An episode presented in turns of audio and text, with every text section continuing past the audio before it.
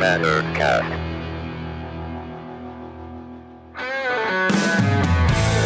Olá!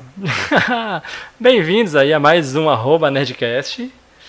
E como é que tá sendo essa quarentena? Estamos aqui, eu e Danilo, Danilo Artimos, Miguel Morales falando, e estamos num bate-papo agora sobre quarentena e o que a gente assistiu, o que a gente já viu, o que a gente já leu nesse período. E como que você está lidando, Danilo, com essas coisas? Ah, meu, quarentena pra mim tá sendo só cama, sofá, banheiro e cama. ah, tem aí as séries, leituras, comidas. Vamos engordar um pouquinho aí nesses, nesses dias de isolamento. Receitas e, e, e, e Ana Maria e, e Cristina Lobo, sei lá como que ela chama. É Rita Lobo, gente, desculpa. Dando a gente para fazer as receitas porque, nossa, tô aqui a cada dia, cada dia uma receita nova. Tá, tá difícil, tá difícil. Ah, eu nem me arrisco. Ó, tentei fazer um arroz esses dias, exagerei no sal, fui fazer uma carne, queimei, fui fazer fazer pão de queijo no forno, também queimei, virou bolinhas pretinhas. Ai, meu Deus. Então é isso, a gente está aqui nessa nova edição aí do arroba Nerdcast. E para quem não conhece, é, acessem lá o nerd.com.br e sigam a gente nas redes sociais, é arroba, arroba nerd, que a gente está aí todos, todos os dias dessa quarentena dando dicas para vocês de que, que vale a pena assistir, do que, que vale a pena você fugir. E então confira aí as nossas dicas para os próximos dias de quarentena. É, então aproveita aí que a gente tá nesse período aí muito mais sérios. Por mais, assim, a gente tá trabalhando, tem home office, tem algumas coisas acontecendo, mas no, no contexto geral estamos bem parados, bem assistindo coisas. Tem notícias também, vaza notícias lá arroba nerd, só ficar de olho.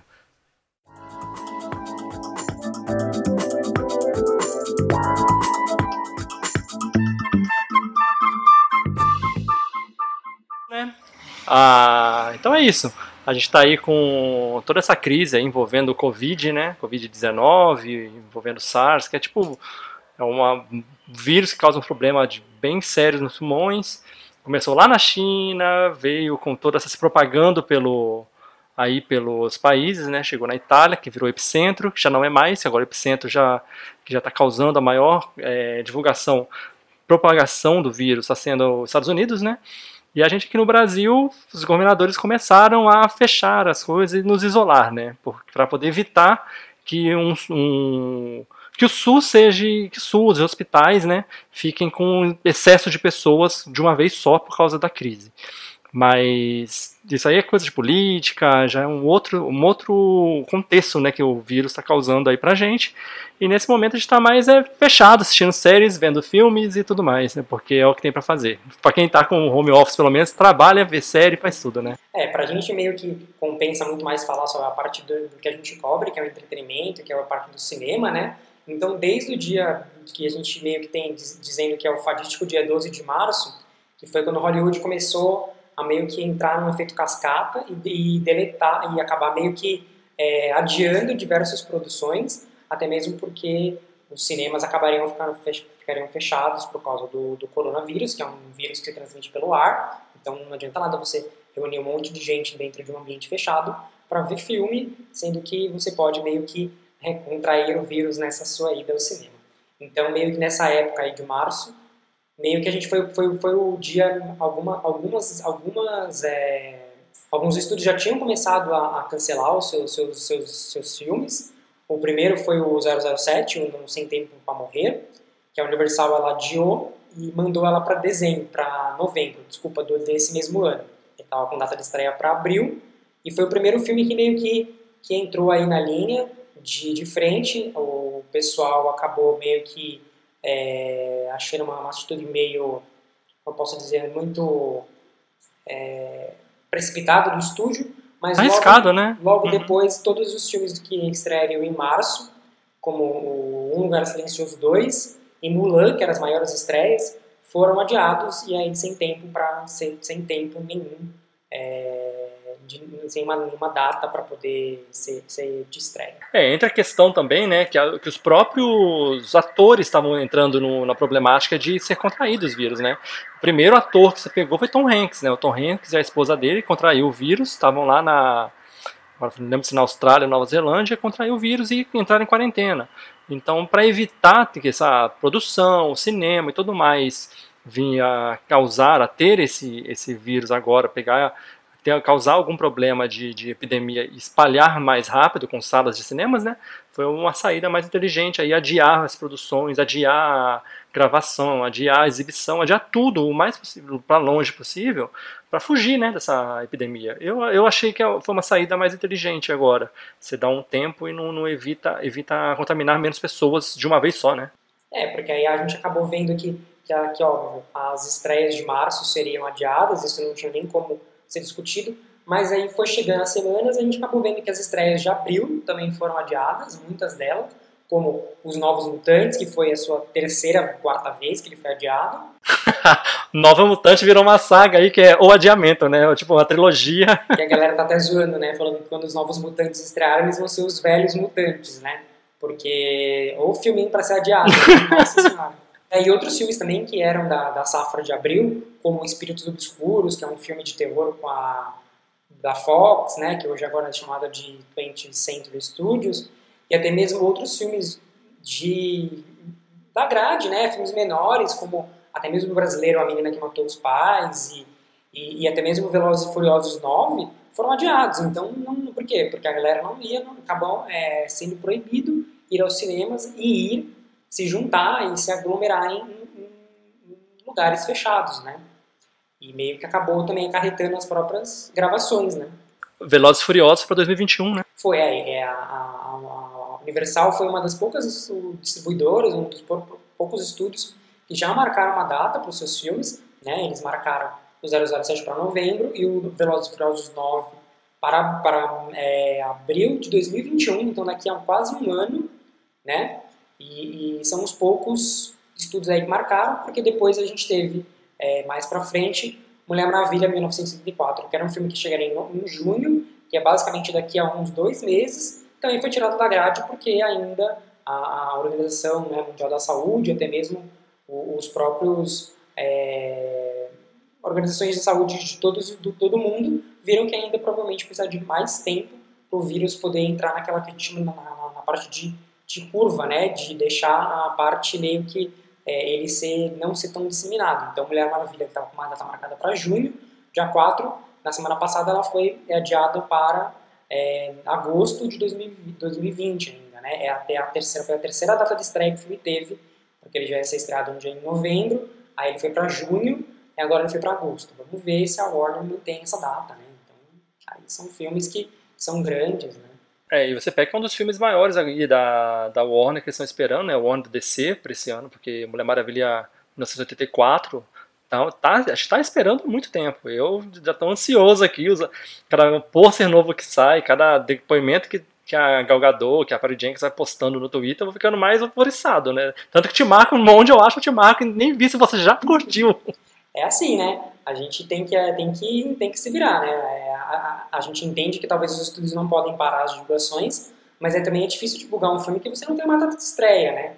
E, e até mesmo com Viúva Negra, que também era, foi adiado ainda, foi, é, saiu, não, tem, não vai ser mais lançado em maio, né? Que era uma grande, a grande aposta da, da Marvel para esse começo do ano, até mesmo porque ia começar a fase 4, ia provavelmente ia dar os, é, o pontapé para essa nova fase que depois continuaria na, na Disney Plus com Falcão História Invernal, WandaVision, e até mesmo a gente põe em xeque como que esses filmes vão, vão ficar ao restante do ano. Né? É, você pega porque o próprio Soldado Invernal e o Falcão e o Soldado Invernal tiveram essas gravações, finais de gravações e pós-produções pausados, WandaVision também. Então, não sei se o lançamento deles para agosto, agosto, final do ano aí, vocês vão conseguir manter essa grade de séries da, do Disney Plus, né?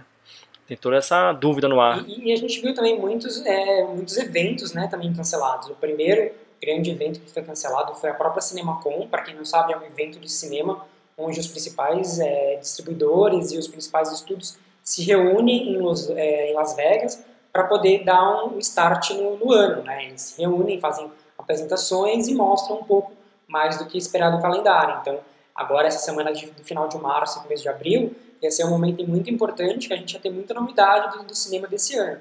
E, consequentemente, sem a CinemaCon, a gente não vai ter, não tem por que ter essas novidades liberadas online, porque não sabe quando os filmes vão ser lançados, né? Não faz sentido, né?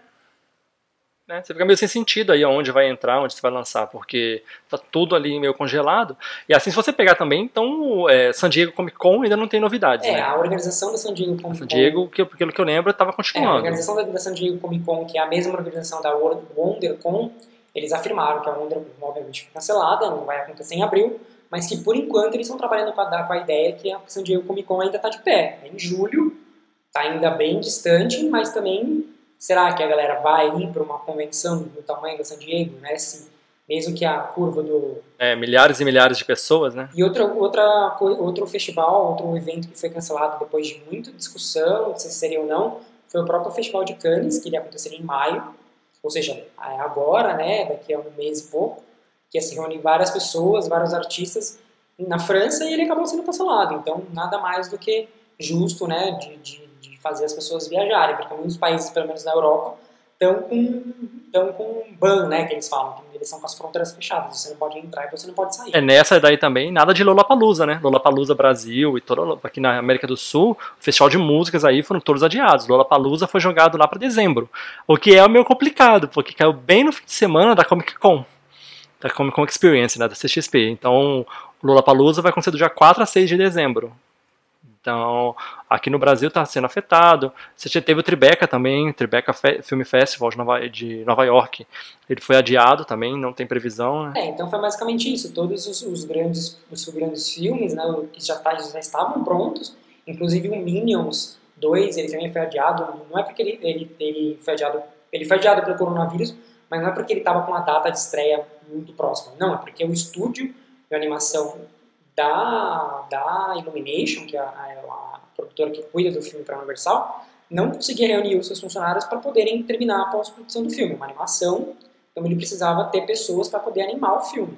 Isso não conseguiu, então ele teve que ser adiado porque não tinha gente para fazer as coisas, né? Não, e você pega um monte de filmes. Você teve O Lugar Silencioso, parte 2, já, já era para estar tá lançado agora, acho que dia 17, se não me engano. E o John Krasinski, não, gente, ó, quando tiver uma data eu lanço, vocês vão saber. Mas por enquanto vamos manter todo mundo junto aí, vamos ficar cada um no seu lugarzinho para evitar isso daí. É, uma coisa que o John Krasinski até afirmou, que ele, ele, ele meio que é, disse que ele, é, a, a, ele achava que o Lugar Silencioso era um filme que ele acreditava ser um filme para ser visto no cinema. Isso nos leva a um próximo tópico desse, desse podcast, que é que a janela de distribuição dos filmes acabou sendo alterada é, bastante drástico nos Estados Unidos. Por exemplo, o Bloodshot, que tinha estreado no começo de março, é, a próprio é, A Caçada, que é o The Hunt, que tinha estreado nos Estados Unidos finalmente em março, ele acabou sendo, sendo prejudicado lá, lá nos Estados Unidos na sua estreia, porque as pessoas foi, foi os últimos filmes que tinham acabado de ser estreados nos Estados Unidos antes da, da quarentena. Então, qual foi a opção das, das distribuidoras? Elas só jogaram o filme para que a gente chama de VOD, que é Video On Demand, que é quando você vai, acessa, compra o filme na sua plataforma digital ou na sua TV a cabo e assiste em casa. Aqui no Brasil, o Bloodshot chegou por um preço bem salgado, na minha opinião, que era 60 reais. Foi, tá 60 reais, muito caro. Eu falei, não, não vou assistir. e, e aquela coisa, alguns estúdios lançaram os filmes aqui no Brasil, como a Sony lançou o Bloodshot, né? A própria a, própria Warner lançou Aves de Rapina também, por 60 reais, mas outros filmes como O Homem Invisível e a própria Caçada não foi lançado, porque por isso talvez compense esperar que o filme, eh, que a curva do coronavírus caia e ele acaba meio que sendo lançado aqui no Brasil depois do cinema, né? aproveitar o boom. É uma, é uma janela aí que os estúdios sempre têm brigado, porque a, lá nos Estados Unidos a janela é 90 dias depois do lançamento, que é quase 3 meses. Então, meio que é, a gente viu Hollywood aí se movimentar nessas, nessa situação. Então, é, são essas coisas, são esse é o nosso contexto de como a gente está hoje é, com o mercado que a gente está cobrindo, que é o mercado de cinema.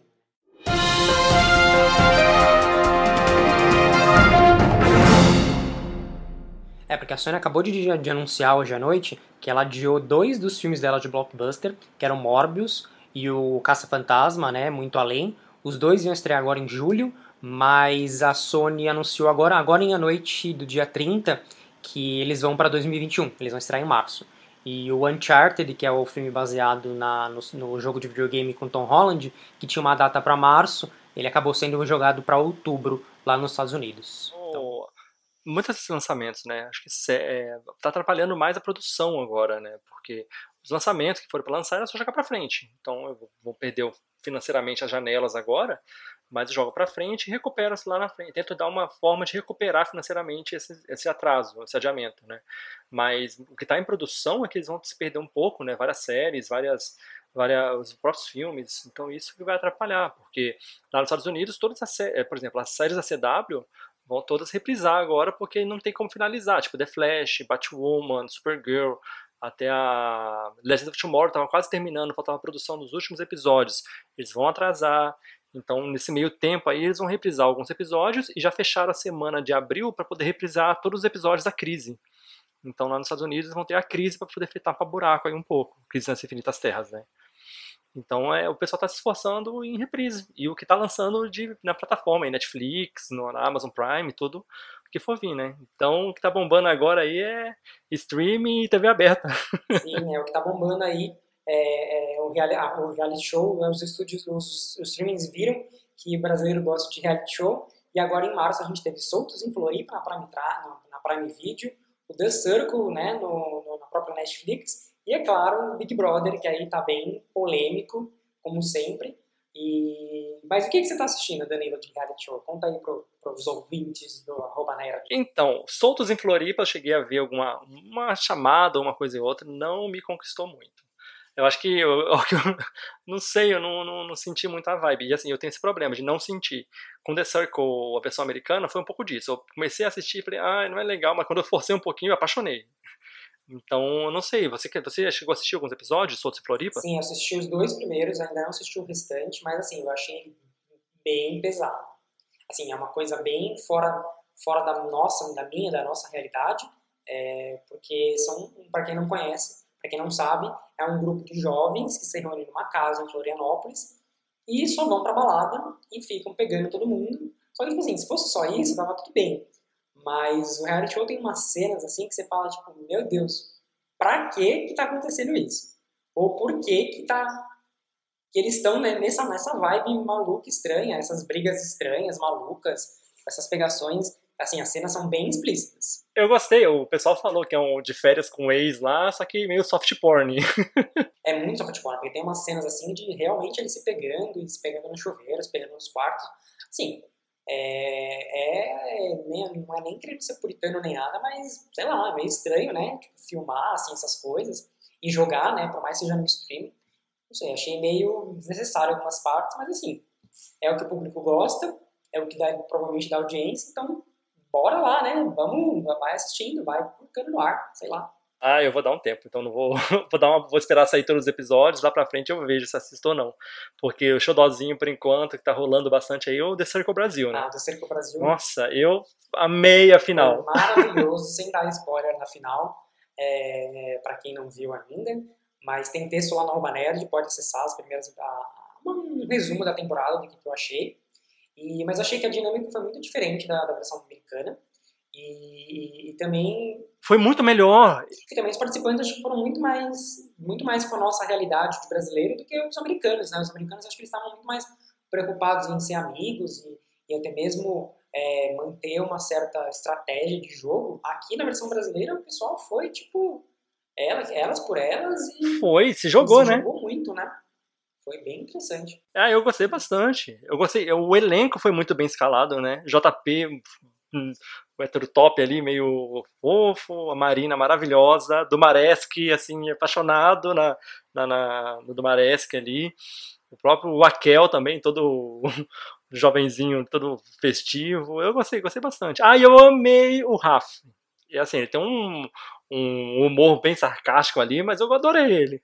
Gostei bastante dos Gêmeos, os Gêmeos me surpreenderam bastante, e até mesmo pro jogo que eles fizeram, de, de ser a de ser a Luma, né, a, uma, amiga deles, e acho que foi uma, uma, uma estratégia bem é, interessante, né, de se apostar, e assim, é, para mim foram, foi algo que você falou, acho que o elenco foi muito bem escalado pela, pela Netflix Brasil. Acho que eles pegaram, acho que a produção pegou nomes bastante, é, que, como eu posso dizer, poderiam causar né, na casa, mas ao mesmo tempo que eles causaram, eles também fizeram bastante, é, bastante jogo, um jogo bem interessante, diferente da versão americana. Né? É, então, e você vê eles ali se divertindo, eles brincando entre eles, dá vontade de estar com eles ali. Depois você vai procurar a amizade deles no Twitter, como eles brincam com o outro, até os vídeos no Instagram, você vê que, tipo, eles mantiveram algo depois ali do reality, e tá divertido de acompanhar, é gostoso, e acho que é o que você falou, é a nossa realidade ali, eles são muito gente da gente.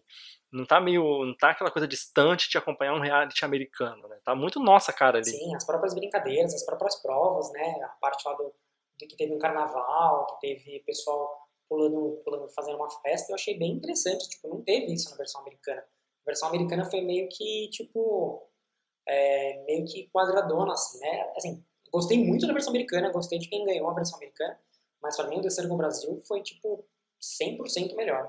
Muito melhor do que eles. Palmas pra produção. Não, gostei demais, gostei demais. Vai sair agora, acho que em dia 9 de abril, sai a versão francesa, The Circle France. Quero ver porque tá divertido pelo. Você viu o teaser? Sim, o teaser foi maravilhoso. Não sei pra quem vou torcer. Ai, gente, as duas senhorinhas, amo! As duas senhorinhas, as senhorinhas fazendo fake. As duas senhorinhas, gente, por favor. E claro, o Big Brother aí na sua, na sua reta final, que tá pegando fogo, né? O, os, todos os homens já foram quase eliminados, né? Só sobrou o Prior e o Babu. E aí, no dia que a gente está gravando, quem está no paredão? A Manu Gavazzi, o Prior e a Rafa. Quem que está no, no, paredão? Mari. A, a Mari. Mari, né? Verdade. Eu não sei. Pra mim, eu não gosto da Manu. Mas eu também não gosto do Prior, então pode sair o Prior antes, depois a gente tira a Manu. Ah, é pra mim também. Eu sou time fora Prior aí, nesse momento aí do, do que passa hoje, que nós estamos gravando o, o podcast, né? Eu sou fora Prior, eu adoro a loucura da Gavassi. Ela é muito fora da caixinha, assim. Eu tô ali me divertindo, muito louca, assim. Eu, eu gosto da, dela. E a Mari, assim, a Mari parece fofa, mas só que ela tá muito apagada. Né? Chorando, quando ela só tem destaque quando ela chora, né? Tipo, literalmente é isso. É, então. E assim, ela. E ela é um do, do eixo ali, um dos eixos ali do, do paredão, mas ninguém nem comenta dela. Tipo, o paredão é a Manu e o Prior. Ah, sim, com certeza. E fora que, tipo, tá todo mundo meio que tá todo mundo meio que tipo querendo tirar o Prior, né? Ele é o último dos, dos homens, né? Vamos lá, vamos que vamos. É, então, e tá, tá toda essa guerra no Twitter, da Bruna Marquezine de um lado para tipo, fora Prior, fica, fica Manu, o Neymar já foi lá também, com fica Prior, fora Manu, tipo, essa guerra de fofocas e TVs e afins, né? Vamos lá, viramos fofocalizando agora, vamos falar da fofoca dos artistas. Vamos falar agora, viramos fofocalizando, ou o que é? O Fuxico, né? Vamos falar de relacionamentos aí. Não, não zoeira. Zoeira. não, zoeira à parte. Mas o BBB esse ano foi muito legal.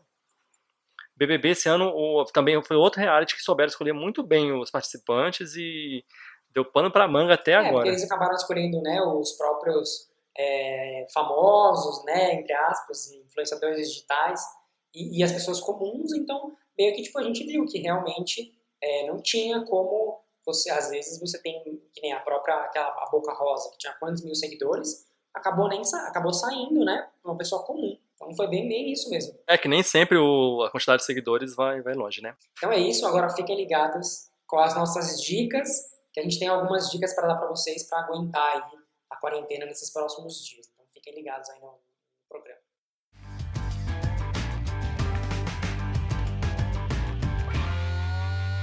dica, que as que eu peguei ali para assistir agora recentemente, foi o Castlevania, a animação que tá na Netflix, que eu assisti, ela saiu acho que dia 7 de dia 7 de março. Só que assim, vi maratonando os dias e quando chegou mais ali pro dia 12, eu consegui acompanhar mais. Castlevania, né, baseado no, no jogo do mesmo nome da Konami, que estreou lá no Nintendinho, lá nos anos 80, e a Netflix fechou aí com Warren Ellis mas o Adi Shankar poder fazer essa versão em anime aí para serviço de streaming. E eu adoro, adoro a animação, tá na sua terceira temporada, foi renovada para uma quarta. É, assim, é muito legal. Os personagens são, são interessantes, o negócio do vampiro, do caçador de vampiro, tem amizade com o filho do vampiro. Ah, cara, é, vale a pena acompanhar o Castlevania. É muito legal. É uma animação assim que me surpreendeu. É, a minha dica é um drama da Netflix que eu assisti numa tacada só, porque é um, uma série muito curtinha. Acho que ela tem seis episódios de 20 minutos, que é Feel Good, que estreou agora no dia 19 de março. Tem crítica lá no Alma Nerd. E é, ela conta a história de, de uma moça, de uma comediante chamada Mar May Martin, que é a própria May Martin, né? A May Martin se interpreta, interpreta na, na série, que ela é uma estrela em ascensão do circuito de comédia stand-up, mas ela também ela é dependente química em recuperação. E ela precisa lidar com a sobriedade, um novo vício e um novo relacionamento. E a série, assim, é muito boa porque ela trata de assuntos é, sobre relacionamento moderno, e é um drama LGBT também, e, e, você meio que acaba aqui se identificando com as duas personagens, né, com a, a May e com a namorada dela, né, e, e, e, assim, é um, ele fala sobre vícios, sobre dilemas, sobre conflitos, e como a gente, a gente acaba meio que se projetando para a nossa felicidade é, no outro, né, acaba meio que a gente achar que provavelmente a gente só vai ser feliz se a gente tiver uma outra pessoa do nosso lado, ou até mesmo a gente vai ser feliz só com uma outra pessoa, né? Então, é, tem episódios, assim, bem interessantes, eles são curtinhos, como eu falei, são 20, 30 minutos, e para quem quiser ainda mais um incentivo, ela tem a participação da Lisa Krudo, que é a Phoebe do Friends, que ela interpreta a mãe da Martin, da, da, da, da May Martin, né? E é uma série bem intensa, é, eu recomendo você assistir só se você tiver numa, é, como eu posso dizer, um lugar de um lugar de mental, né, é, muito bem, porque ela tem algumas alguns gatilhos para alguns tipos de pessoas e sobre relacionamentos, sobre mesmo sobre vícios, sobre drogas, mas com uma história bem bonita da May com a George, né, que é, é que é essa namorada dela, e, e, e até mesmo sobre é, você viver em sociedade e até mesmo viver um relacionamento moderno. É, é, eu me senti muito bem assistindo, eu não tive, eu vi algumas pessoas falando que estavam com, ai, tô com gatilho, apaga, tá me dando gatilho. Eu não, não senti, eu, eu também, então, obviamente, eu não sou uma, uma, uma mulher é, lésbica, né, a britânica talvez não tenha muito lugar de falar para falar, mas eu senti um, um, um, texto bem bacana, bem interessante e me diverti bastante. Então é uma dica que eu deixo aí, é uma série que não foi muito divulgada na pela Netflix, e tá bem, é, e tá bem cotada. Ela entrou, acho que ela chegou a entrar no final de semana naquele top 10 lá, e eu gostei bastante, recomendo, e, e espero que a Netflix renove, renove para uma segunda temporada, também poucos episódios. É. Uma que tá na Netflix, eu comecei a assistir, mas também, assim, é que não me pegou, mas muita gente falou, ah, dá mais uma chance ali que você vai se divertir, pelo menos. É a Toy Boy. Você chegou a ver alguma coisa? Não comecei a assistir Toy Boy, tá aqui no meu, tá na minha lista, ela tava em número 1 um hoje, eu entrei lá na Netflix pra dar uma olhada. Eu quero muito assistir, só que me broxou, porque o primeiro episódio tem uma hora e vinte. Ah, chega de episódio de uma hora e vinte. É, então, eu, eu fiquei meio assim, eu comecei, eu cheguei na metade do episódio, falei, gente, a série vai, não vai, vai, não vai, mas tipo, muita gente falando, ah, vai assiste que é legal, né? tem muitos corpos ali, muitas coisas boas para ver, mas dá uma chance ali que ela, que ela, enga, ela acaba engatilhando ali, uma hora ela fica interessante. Eu vou levar, vou dar, hoje eu vou dar uma, conseguir maratonar mais alguns episódios aí, vamos ver o que vai ser. Não é o tipo de série que me segurou, então não sei é, porque é, pelo menos assim, é uma série, é uma série espanhola, né?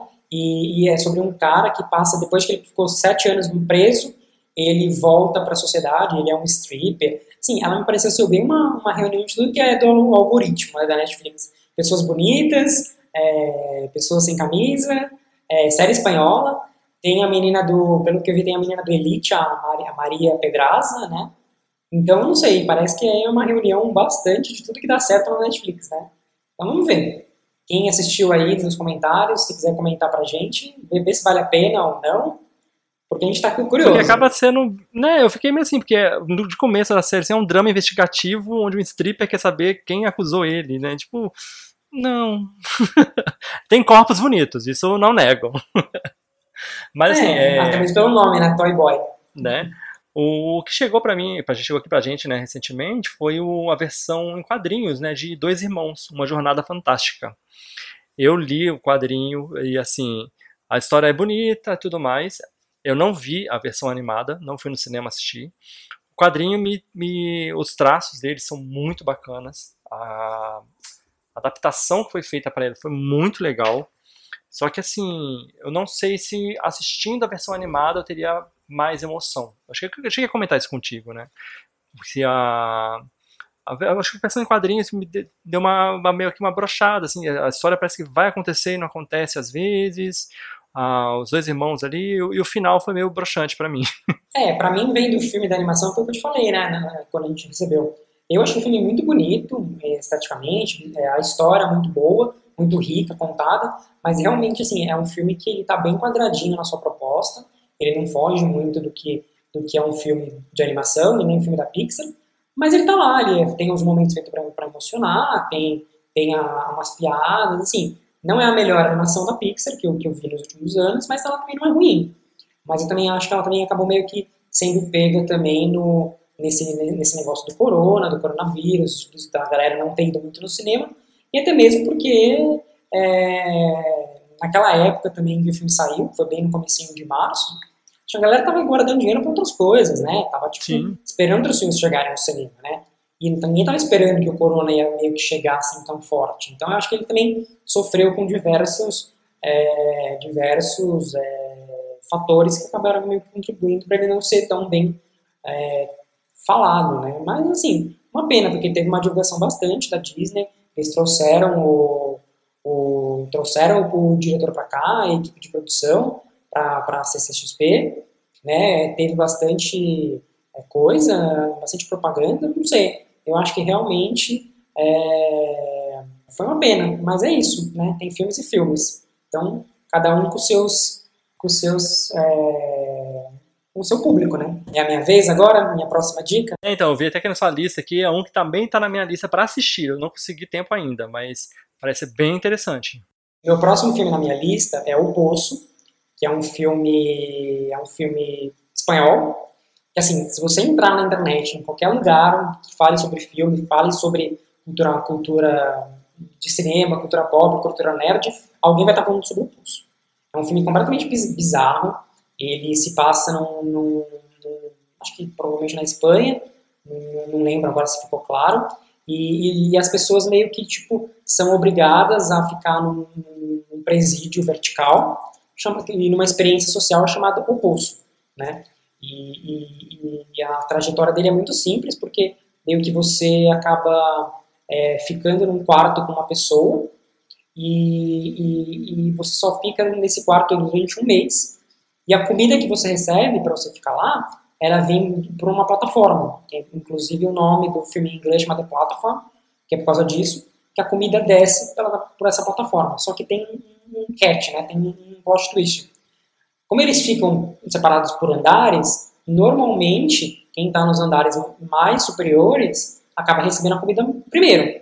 Depois as pessoas que estão nos andares de baixo vão recebendo a comida de acordo com o que os andares de cima vão, vão comendo. Então, a grande pergunta é: você racionaria sua comida em, em prol a outras pessoas que você nem conhece? E é meio que isso que o Poço acaba meio que fazendo, né? Porque é, os dois personagens principais que, que, que, começam o jogo, né, o, o experimento, tem acho que no andar 44, 43, então já para eles nesse andar já vem muita pouca comida.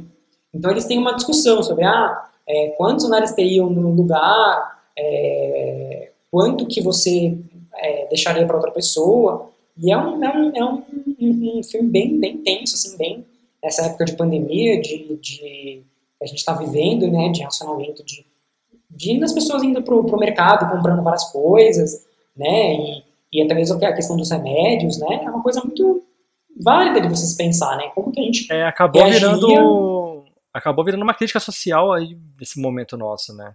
Acabou, acaba, acaba virando até onde você vai pelo próximo, né? Aonde está ali a sua empatia. É, e sem querer te dar spoiler nem nada, mas porque é um, um filme que acho que vale a pena você assistir para ter mesmo a sua própria percepção do final, o final dele é completamente aberto. Você tipo, tem inúmeras interpretações, você pode procurar qualquer final explicado, que você ver um final explicado completamente diferente um do outro na internet. E eu acho assim, acho que é um filme que, que nem Mãe, que foi em 2017, e até mesmo outros tipos de filme, como é, que até citei no meu texto, o Experimento Belko, você acaba meio que tendo uma, um final diferente, cada um acaba tendo, tendo um final que acha que é o correto. O meu final é, é um final que, que, que meio que bate na maioria das pessoas, porque é a parte mais óbvia que fica pro filme quando você está assistindo. Mas é um filme aí que tem movimentado as expectativas da galera, porque cada um acha que o seu final é o final certo, né? Então, Danilo, quando você assistir, depois você vem e me fala qual é o seu final. Ah, eu vou querer assistir sim. É, eu vou parar agora, porque tá fora Bolsonaro, tá cortando aqui, tá entrando todo áudio. É, então, eu vou assistir sim o oposto, quero sentir essa experiência aí. Eu, como eu falei, eu comecei a assistir, mas não terminei. Mas vou, vou focar nele agora. Porque acho que a última coisa que eu assisti agora, foi recente, né, que a Amazon liberou pra gente, né, que foi o Tales from the Loop. Então, assim, eu assisti os três primeiros episódios, a série só chega dia, dia 3 de abril, mas foi uma série que, assim, que eu comentei, ela não me pegou de primeira, depois eu analisando, repensando bastante as coisas, os acontecimentos dela, você fala assim, hum, pode ser interessante. Como só vi três episódios, então a gente não consegui, não consegui sentir ainda o que vai ser do, do Tales from the Loop, né? É uma série com a produção do Matt Reeves, né, do Planeta dos Macacos, do vindouro The Batman, e é baseada, cara, numa série de quadros, né, de uma série de artes ali, feita pelo sueco Simon Stalenhag. Então é muito viagem, é viajado demais, assim, é um, é um mundo, assim, onde humanos convivem com robôs, só que tem, eles vivem nesse, nesse dessa, perto dessa fábrica que tem uma experiência universal sobre como é o universo em si, que fica em cima desse The Loop que eles chamam, que tem um, ele é movido por, por uma esfera que eles encontraram, né, que é o tal de Russ Willard, que é interpretado pelo Jonathan Price, ele, que eles fazem essa, essa conexão para entender o humano, o ser humano e o convívio, né? Então ele dá umas viagens ali de passado, futuro, meio do presente, então por isso é meio do loop. Então você vive em looping ali dentro daquele universo. Então para você entender meio o conceito da, dos episódios, é bem interessante, mas assim, eu achei o desenvolvimento do primeiro episódio é bem lento. Até você entender o que está acontecendo, da onde vai. Mas o legal é que a atriz, né, a, ela é muito jovem, que é a Rebecca Hall, ela é muito, muito legal. Assim, a, a, a expressão dela. É, é uma série assim, que eu acho que quando pode, pode conquistar as pessoas, né? São, serão oito episódios e vai mostrar o convívio dessas pessoas assim. Se você procurar as artes de The Loop na, na internet, você, você baba assim. É, é, uma, é uma viagem, é uma viagem mesmo. Ah, ficou legal, é legal de saber, né? Porque a gente acaba meio que é, indo sempre nas coisas mais óbvias, né? E tendo uma série que, que acaba meio que fugindo um pouco do lugar comum, até mesmo por por ela ser um pouco mais, né, é, parada, assim, talvez valha, até que vale a pena. E o elenco, só de você ter falado do Jonathan Price, que foi, aí estava indicado ao Oscar, né, pelo Dois Papas, e tem mesmo a Rebecca Hall, maravilhosa, né, tipo, então vale a pena, estou curiosíssimo para assistir quando estrear. Tem até o e... Paul Schneider, do Parks and Recreation, é, tem, então o elenco, o elenco é bem, é bem interessante. É, mas é uma ficção ali, né, ficção ficção científica dramática, bem, bem focado para o drama, mas é uma série bem. vai ser bem cabeça ali, é bem. Você bater cabeça e entender o que está acontecendo ali dentro. A, minha dica, a minha próxima dica, na verdade, é, não é muito cabeça, ela é bem farofinha em alguns momentos, mas ela é uma série de terror que chegou na Netflix com o título de Blood Ride, mas você pode encontrar no catálogo como Coletivo Terror. Ela é uma série da Noruega, é muito interessante, muito bacana, e ela é uma série antológica. Então, é, a, é, a, primeira temporada tem seis episódios e são seis contos de terror e se ele sempre tem alguma reviravolta na sua trama.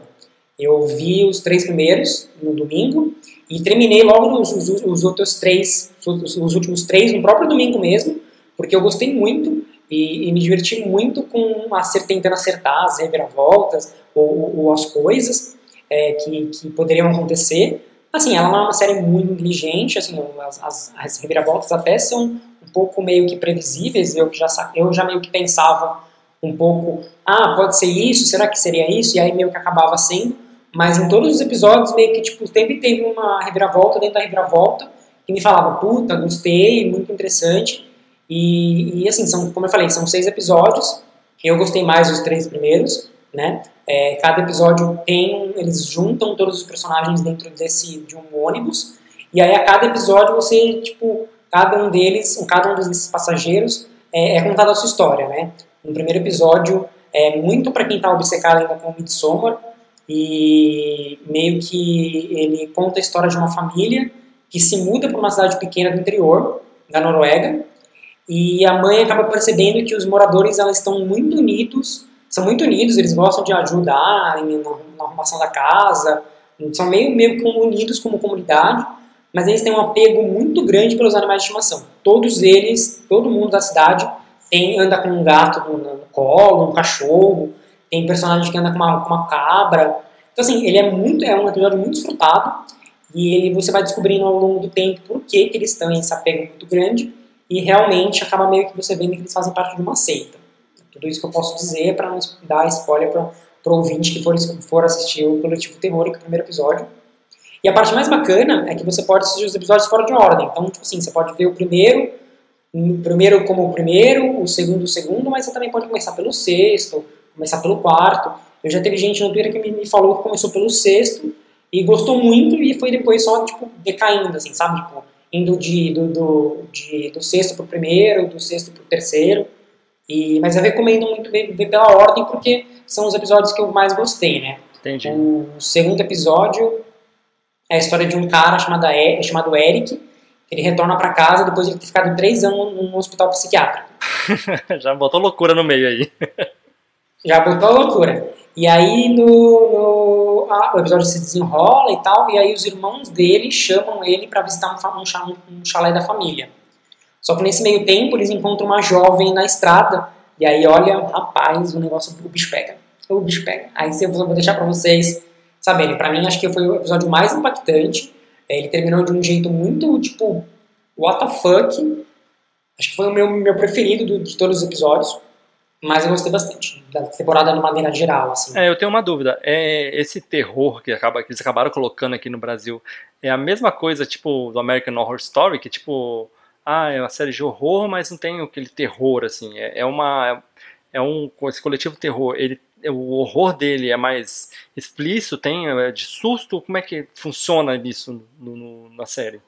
É, é, ainda bem que você falou, ele é bem parecido com American Horror Story, porque, tipo assim, ele não é, ele não dá medo, ele não é um suspense, mas ele tem cenas bem gráficas, tem, tem é, cenas bem é, sanguinárias, assim, digamos, né? as pessoas meio que sofrem bastante e, e, e, etc. Ele não dá medo, mas ele é um filme de terror porque ele lida com algumas coisas bem é, macabras, como, tipo, possessão, é, é, realidade paralela e, e até mesmo é, assassinatos, né? Então, ele, ele, a gente só traduzindo como coletivo, coletivo terror para poder, é, talvez, chamar a galera para poder é, ir, porque, é, um, é, um, porque é, um, é, um, é uma série de terror, é uma série de, de, de suspense, na verdade, né? Então, vamos ver como que vai ter uma segunda temporada, alguma coisa. Ele não cai para aquele terror slasher, aquela coisa mais visceral ali de, dos americanos, né? Deve ser mais aquele terror psicológico. Os episódios são slasher, é como assim, como são seis episódios, os seis episódios são completamente diferentes um do outro, meio que cada um é um gênero do terror, se você for pensar, né? Tem episódios que ele é bem slasher, assim, acho que tem, acho que o, o sexto episódio é bem slasher, o, o, o terceiro também é bem slasher, em alguns momentos, mas ele é tipo assim, são seis episódios, são seis episódios diferentes. Então, se você quiser assistir um, é como se fosse o Black Mirror da vida, assim, sabe? Só que ele é um pouco mais sanguinário, digamos. É né? bem desconectado. Mas é muito interessante, vale muito a pena. Quero ver. É, porque são 30 minutos, você, tipo, quando você acha que a história vai dar uma barrigada, ou que ela, putz, vai ficar chata, ela já meio que dá a reviravolta, ela já acaba, então, meio que, tipo, bem curtinho, assim. Acho que, uma, eu acho que o episódio mais comprido tem 35 minutos. Nossa, eu, eu já tava achando que ia ser uma hora e pouca. Igual você pegou o, o próprio episódio, do, você pegar o Toy Boy, que é uma hora e vinte. Você pega uma série curtinha de 30 minutos e até acho que dá um, até um alívio.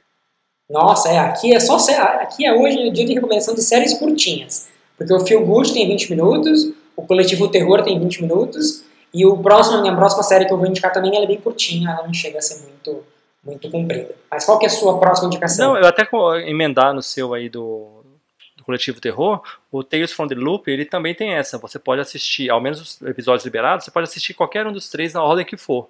Eles não têm, eles têm uma conexão ali meio que você passar no mesmo universo, se passar os personagens se conhecerem, mas você pode assistir ele na ordem, nas ordens que for, que não interfere muito no, no seu é, entendimento da trama. Isso é legal. A minha próxima não é nem série. Eu não ia nem sugerir série. Eu ia sugerir agora um, um filminho um Água com Açúcar.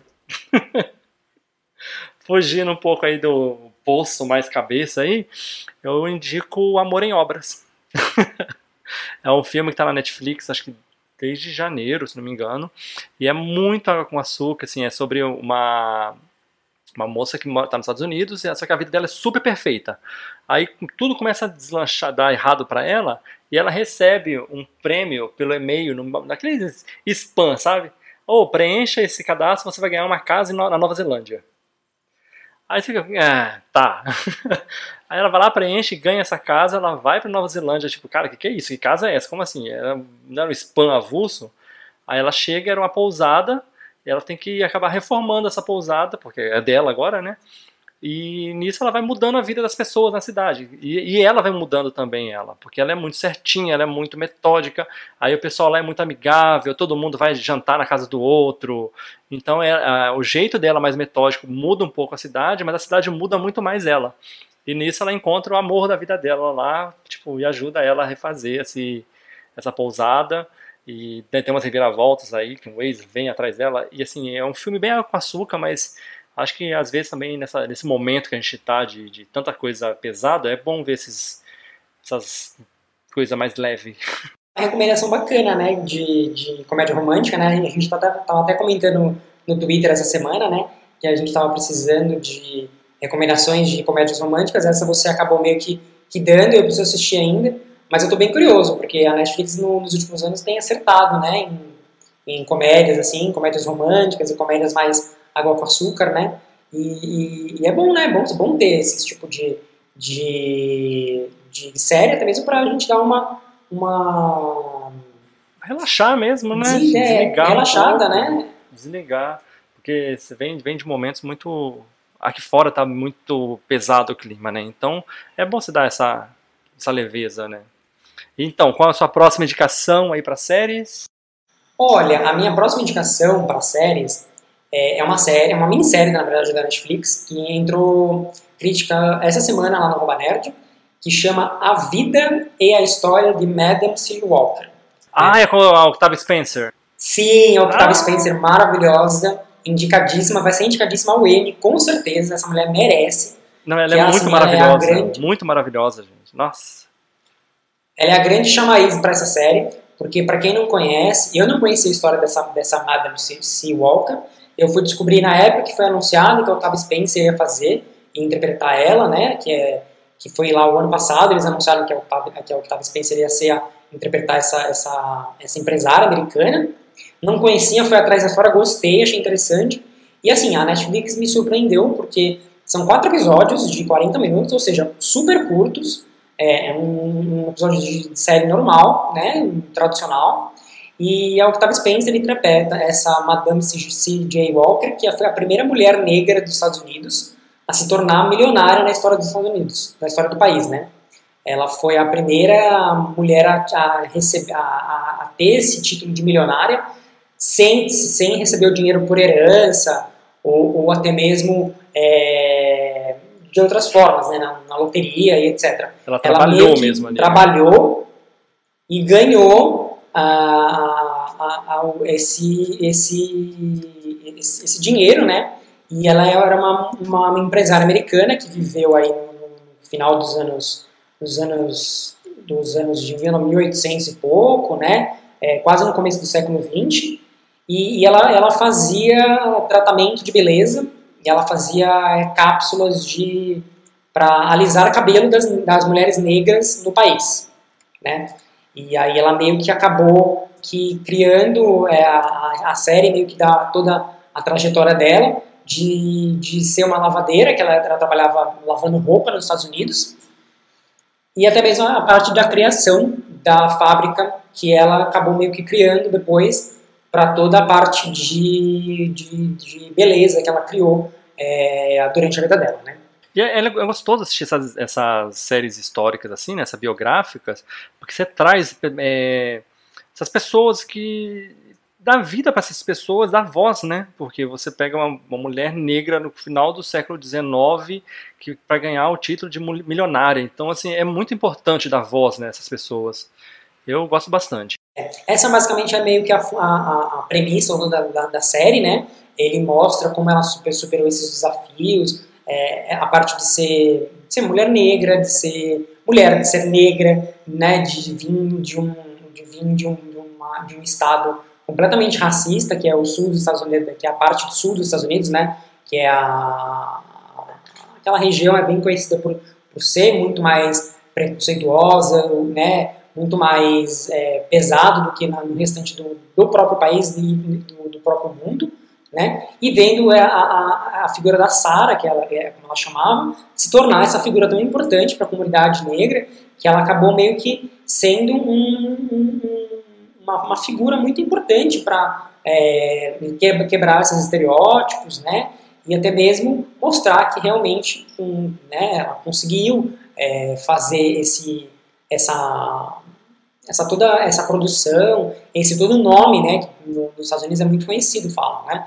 E, e, assim, o elenco é muito bem, bem é muito interessante, eles estão tá todo mundo muito bem, né? Tem a Octavia Spencer, obviamente, que rouba todas as cenas, mas ainda tem a Tiffany Haddish, é, eu nunca sei falar o nome dela, é, é, ela é a, comediante, né, a Tiffany Haddish, né? Vou tentar falar o nome dela de novo, que ela faz a irmã da a irmã não, ela faz a filha da da Madame C.J. Walker, ela, é, é, é, ela acaba meio que se descobrindo toda a sua, sua, sua sexualidade, né?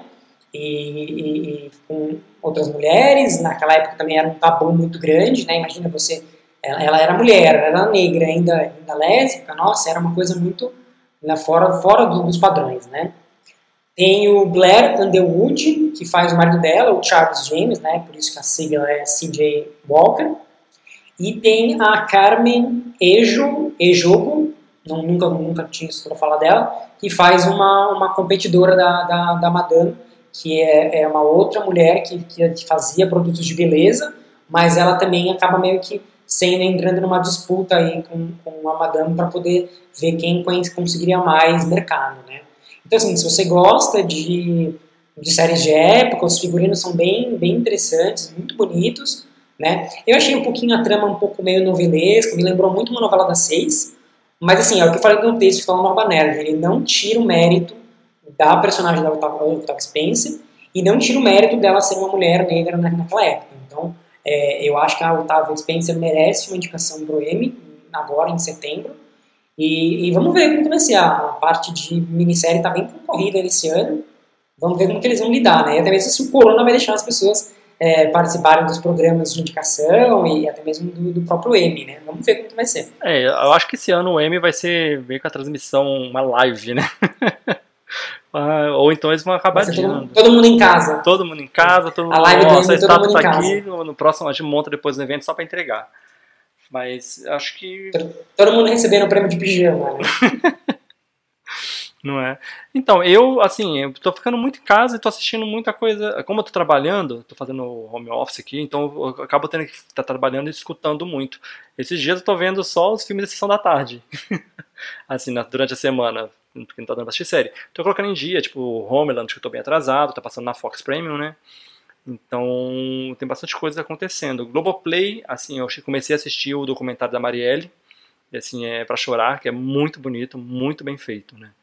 Então vale a pena dar uma acompanhada. Tem muitas séries chegando lá no Globoplay e vale a pena assistir que tá tá ali de ladinho para me ver, né? Então tem Aruanas, tem outras outras coisas lá para acompanhar. Mas eu tô sem agora, não consigo pensar muito. Eu vi que na sua lista tem mais um aí, né? Eu ia acabar meio que não falando dessa, mas eu vou falar porque é um serviço que a gente meio que não, não vê muitas pessoas falando, que é o Apple TV Plus né? E tem muita coisa legal. E lá tem hum. muita coisa legal, né? The Morning Show, tem muitas séries bacanas. A Apple veio com tudo, né? É, ele começou muito bem com Morning Show, até mesmo com uma série com a Octavia Spencer, eu não consegui terminar ainda, por uhum. falta de tempo, mas que é o True to Be Told, que é a, sobre um podcast, inclusive, né? Que, que foi renovada. cinco episódios, é, já foi renovada. Tem a maravilhosa que é a Dixon, que é com a Harley Stenfield, que é sobre a escritora Dixon, né? É uma adaptação aí muito interessante sobre a história dessa, dessa escritora americana. E tem, tem o Servant também, que é o, uma série de terror do M. Night Shyamalan, que é muito boa. O final, assim, foi tipo, what the fuck, uma das melhores coisas que eu vi de- dessa parte de terror nesse ano. Mas a série que eu ia recomendar é, é um reboot, é um remake, na verdade, de uma série muito antiga que chamava The Amazing Stories, que aqui no Brasil chama Histórias Maravilhosas, né? E, eu vi dois episódios, é que nem é no mesmo esquema do coletivo, coletivo terror, são episódios separados, né, individuais uns dos outros, eles não têm uma conexão um com os outros, e é todo episódio é uma história isolada, né? A mesma coisa que o Amazon Prime fez, fez com o The, The Twilight Zone. É, e a- essa aí é aquela, ela é produzida pelo Spielberg, né? É, produzida pelo Spielberg e tem a mão também e os roteiros do Ed, é, do Adam Kronovitz, que fez o Once Upon a Time em Hollywood, Once Upon a Time em Hollywood não, que fez o Once Upon a Time, a série da, da ABC, dos contos de fadas. Eles que fazem os roteiros, né? É, eles que é, é a produção do Spielberg com roteiros do, dos irmãos que fizeram o Once Upon a Time, que é a série da ABC. né? O episódio que eu vi foram dois episódios, foram os dois primeiros. O Poço, que, que o, o Poço não, chamou o Porão, desculpa. Eu tô confundindo aqui Poço com Porão, com Sótão. É, é, chamou o Porão, que é com o Dylan O'Brien e com a maravilhosa musa perfeita, que é a Vitória Pedretti. Para quem não conhece, ela fez You, a segunda temporada. E ela fez também A Maldição da Casa Rio, né? Ela é, tá aí bem contada em Hollywood nos últimos tempos. E que eles fazem um casal que se encontram só que o cara vivia em 2019 e ele vai, e ele vai por causa de uma tempestade, ele acaba indo no passado, para os anos de 1800, e, com, e encontra essa mulher, que é essa, a, a personagem da Flora Pedretti. Eles acabam se apaixonando. Só que em algum momento do, do episódio ele volta para o futuro. E aí ele, ele, ele precisa voltar, descobrir como que ele vai voltar para ficar com ela. É muito bonita a história, é, é muito triste ao mesmo tempo, mas eu gostei bastante, acho que até mais por causa dos personagens que são atores conhecidos e, e, atores, e atores muito bons. Né? Eu recomendo assistir o primeiro episódio do Histórias Maravilhosas na Apple TV Plus. E o segundo episódio, eu não vou lembrar agora o nome, eu até eu abri aqui para olhar, vai ser muito. É, vai demorar um pouquinho. Enquanto eu falo do episódio, eu vou procurando o nome do episódio. É, mas ele é sobre uma história de duas garotas que elas são corredoras, só que elas estão em uma festa e aí, nesse episódio, ao decorrer do episódio, uma delas morre. Só que, ao mesmo tempo, ela morre, só que ela fica no limbo. Então, ela fica meio que conversando com a amiga no limbo e, e dando dicas dela para ela correr e, e etc. E, e, é muito bonito porque ele fala sobre amizade e, sobre é, você ter uma pessoa né, que você pode, pode contar e, e, e, assim, ele é bem legal, as, as, atrizes são completamente jovens, nunca tive visto ela em nada, elas em nada, mas, ela, mas elas são muito boas, assim, sabe? É, eu fiquei muito emocionado com, com, com o episódio e, e, eu recomendo assistir também. É, o episódio chama, esse episódio chama The Hit, né? The Hit, é, eu tava olhando aqui, tava tentando achar o nome em português, mas ele chama The Hit, porque literalmente a menina, é uma das meninas é acertada, né, no, por um carro, e ele é bem legal, e ele segue o mesmo modelo do Coletivo Terror. Eles são episódios que tem uma história e tem uma reviravolta, e depois a, a trama acontece com as consequências dessa reviravolta. Então acho que tá virando uma mania de Hollywood de fazer histórias assim, né? Tipo, porque você acaba meio que não precisa assim, ficar é, sentado por, sei lá, 12 episódios, 12 horas para ver uma história só. Você pode ver diversas histórias que, com arcos diferentes, fechados, né? Talvez seja uma nova modalidade em Hollywood, né? Pode ser. É, então, e é, acho que é até, é até interessante, porque você não, não fica ali preso na trama longa, alguma coisa assim. Você tem uma. E é, e é bom essas histórias curtas também. Você fica ali meio. meio tipo. Você sente a conexão com um personagem, mas não necessariamente você quer ver todos os detalhes da vida dele, ver durante 5, 7 episódios o que aconteceu. Uma história bem contada não precisa, né? Não precisa ter essa. É. E é essa grande graça para mim, tanto do Coletivo Terror, até mesmo Twilight Zone, né, que a gente que lançou ano passado, e das Histórias Maravilhosas, que sim, são histórias que você, tipo, quando você acha que ela vai ficar chata ou que ela vai dar uma barrigada, ela já te entrega o final, ela te entrega uma reviravolta, e isso é muito legal, porque você meio que, tipo, tem uma diversão, assim, por, meu, meia hora, 40 minutos, você conhece os personagens, depois parte por outros personagens. Assim, você não precisa se envolver tanto com eles. É, tá? Eu fui até procurar aqui, cara, a versão original, né, também era do produzida pelo Spielberg. Cara, o elenco era muito bom. Tipo, Kiefer, o Kiefer Sutherland, Charlie, Charlie Sheen, Tim Robbins, Mark Hamill, John Lithgow, Patrick Swayze, Kevin Costner. Tipo, só nome, só nome ali, né? Ganhou, foi indicada a 12 M. Sim, é uma série que fazia muito sucesso nos Estados Unidos. Acho que ela passava na TV aberta, né? É da Eu não NBC. lembro agora direito. É da NBC. Ela, é, ela fez, é, ela fez muito sucesso no, no, no, no passado, então acho que eles estão meio que é, re- revivendo essas, essas, essas produções, né? Então acho que vale muito a pena acompanhar essas no- novas versões, né? Tô vendo aqui o Brian Fuller que tá sendo showrunner dela nesse ano. É, acho E você, legal. mais alguma indicação? Não, não tem, agora no, acho que é por isso, né? momento. Já tem bastante série para acompanhar. Tem bastante coisa, então. Já tem ó, bastante série para acompanhar. O que a gente indicou já? A gente indicamos o Poço, Amazing Stories, foi lá no. A vida e a história né, da, da Madame CJ, CJ Walker. Tem bastante coisa pra assistir, cara. Esses dias aí fica bastante cheio. Nossa, tem muita coisa para assistir e vai chegar muita coisa nova, né? Na sexta-feira também chegou a nova temporada de Ozark. Tem um filme que eu quero muito assistir que chama A Casa, que tá todo mundo falando muito bem. Eu já me deixei aqui na minha lista, vou assistir. Quem sabe rola a crítica lá no Nerd. Para quem gosta, né? É a- essa semana ainda tem, essa semana que a gente tá falando aqui, tá na- gravando podcast, tem a nova temporada de La Casa de Papel. Eu não assisto particularmente, mas eu sei que a galera é viciada.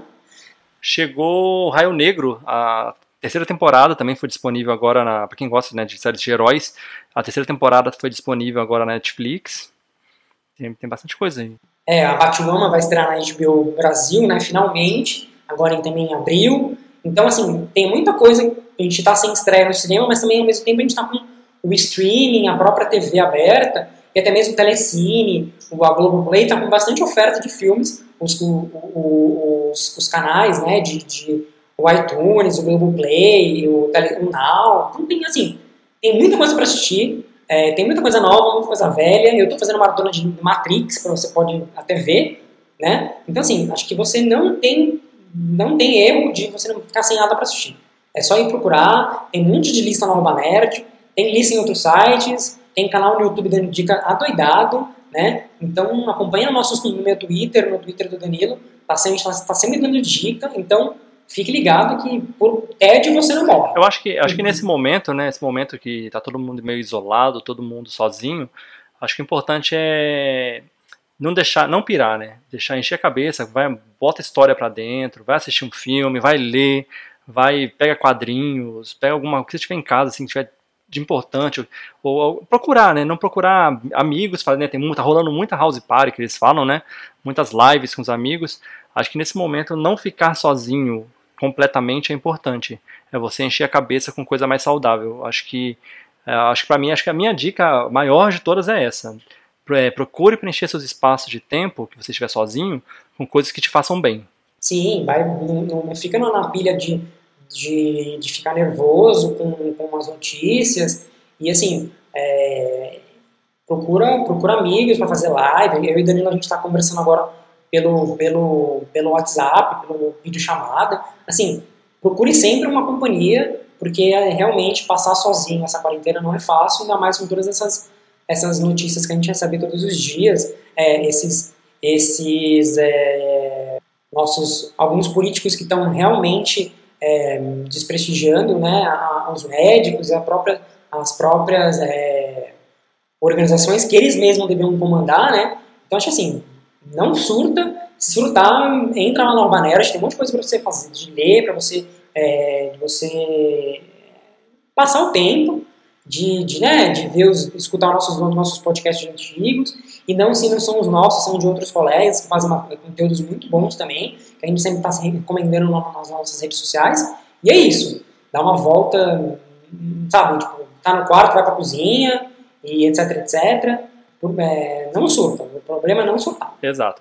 Precisando, estamos lá nas redes sociais, né? As minha Instagram, Twitter, Facebook, é Dan Artimus, só procurar lá, arroba Dan Artimus, que estamos lá junto para conversar. um- Sim. Miguel Morales aqui, é, pode me seguir lá no Twitter ou no Instagram, MP Morales.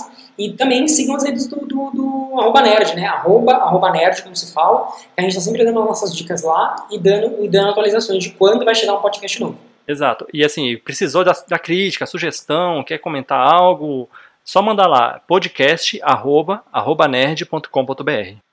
Isso mesmo. Então, é, obrigado por acompanharem. Ficou um pouquinho mais longo do que a gente gostaria, mas assim, em época de quarentena, temos muita coisa para falar. Então, é, como diz, dizia o de cerco, hashtag conte com a gente. Tá, e é isso. Obrigado aí e até a próxima. Obrigado, até mais.